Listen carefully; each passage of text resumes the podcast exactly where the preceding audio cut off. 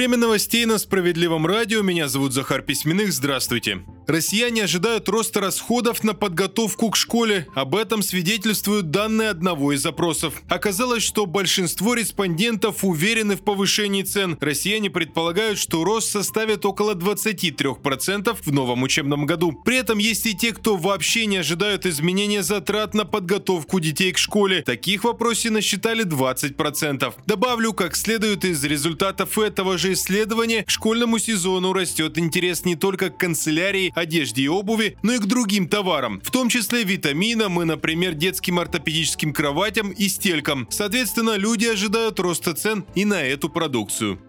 О чрезвычайных ситуациях будут оповещать через домофоны многоквартирных домов, по крайней мере такими планами сегодня поделились в МЧС. Представители ведомства рассказали, что проведение такой реформы даже не потребует больших вложений. Якобы и в самый старый домофон возможно встроить новое оборудование и подключить систему. Это позволит доставлять информацию оперативно и сразу в каждую квартиру. Добавлю, что представители других ведомств пока никак не комментировали такую возможность и какие-либо сроки.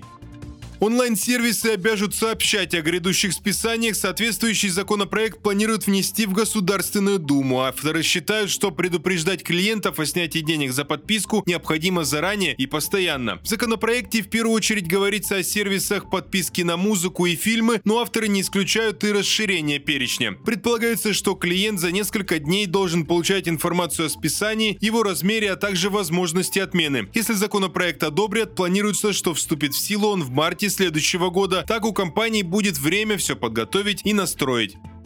Выпуск продолжают новости Центра защиты прав граждан. Наши специалисты доказали, что даже невозвратный билет на самолет возможно вернуть. Все случилось в Сургуте. Магомед Рамазанов собрался лететь в минеральные воды и купил билет подешевле. На сайтах авиакомпании они обозначаются как невозвратные. Перед вылетом мужчина заболел и поспешил сообщить об этом перевозчику. Магомед Рамазанов рассчитывал, что болезнь – это уважительная причина, чтобы не лететь, и был уверен, что ему перечислят деньги за неиспользованный билет. Авиаперевозчик в просьбе просьбе отказал. Магомед Рамазанов засомневался в правомерности ситуации и обратился в Центр защиты прав граждан. Там подтвердили, мужчина прав. В статье 108 Воздушного кодекса четко сказано, если пассажир вынужденно отказался от билета из-за болезни и может подтвердить это медицинскими справками, то ему обязаны вернуть деньги даже за невозвратные билеты. Правозащитники помогли составить заявление с обоснованием и направить его в адрес авиакомпании. Через некоторое время Магомед Рамазанов подтвердил, что ему вернули все средства.